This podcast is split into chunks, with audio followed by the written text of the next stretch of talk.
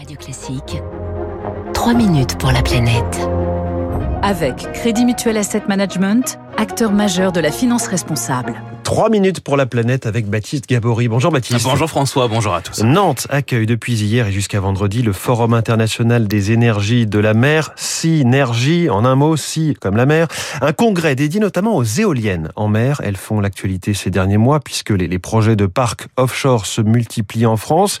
Mais les contestations également, Baptiste. Eh oui, la France tente de combler, de combler son retard abyssal en la matière. Un chiffre, il y a aujourd'hui plus de 5000 éoliennes en mer en activité en Europe. En France, c'est Zéro. Zéro.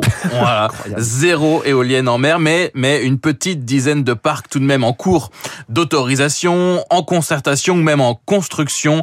Michel Joria, délégué général de France Énergie Éolienne qui rassemble les acteurs français de la filière. Donc aujourd'hui, il y a trois projets qui sont en cours de construction. Donc un projet à Saint-Brieuc, un projet à Saint-Nazaire, un projet à Courseul, dont les premiers sera mis en place et raccordé au réseau en 2022 à Saint-Nazaire. On peut citer également les projets de parcs de Dunkerque, de Dieppe-le-Tréport, Fréquent, Fécamp, pardon, Noirmoutier ou encore celui au large de l'île d'Oléron. Des parcs concentrés pour l'instant donc au large des Hauts-de-France, au large de la Normandie et sur la façade nord de l'Atlantique. On installe des éoliennes où il y a du vent, où on peut se raccorder facilement au réseau électrique et où les fonds marins sont propices à l'installation de fondations. Et donc la Manche, euh, la mer du Nord et le sud de la Bretagne, une partie de la côte atlantique. Après 2025-2026, on va commencer à pouvoir déployer des technologies dites d'éoliens flottants. Euh, les éoliennes sont posées sur des flotteurs et là, on ouvre plus de possibilités en matière d'installation compatible avec la forme des fonds marins. Et c'est pour cela qu'une concertation a été lancée pour l'implantation de trois nouveaux parcs éoliens. Ils seront donc flottants et ce sera en Méditerranée. Sauf que pour tous ces projets hein, éoliens posés ou flottants, la contestation s'organise, elle s'amplifie même. Il y a celle des riverains, les pêcheurs qui craignent l'impact de ces parcs sur les stocks de poissons et même les associations de défense de l'environnement inquiètent pour la biodiversité.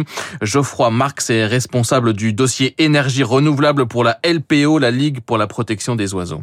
L'importance de ces impacts, elle dépend essentiellement de la localisation des projets. Si le projet est envisagé dans des espaces vitaux d'espèces patrimoniales, des sites de nidification, d'hivernage, des voies de déplacement importantes pour des espèces en mauvais état de conservation, alors il y aura immanquablement des impacts importants sur les différents cortèges. Et la LPO ne comprend pas le choix d'implantation de certains des parcs français.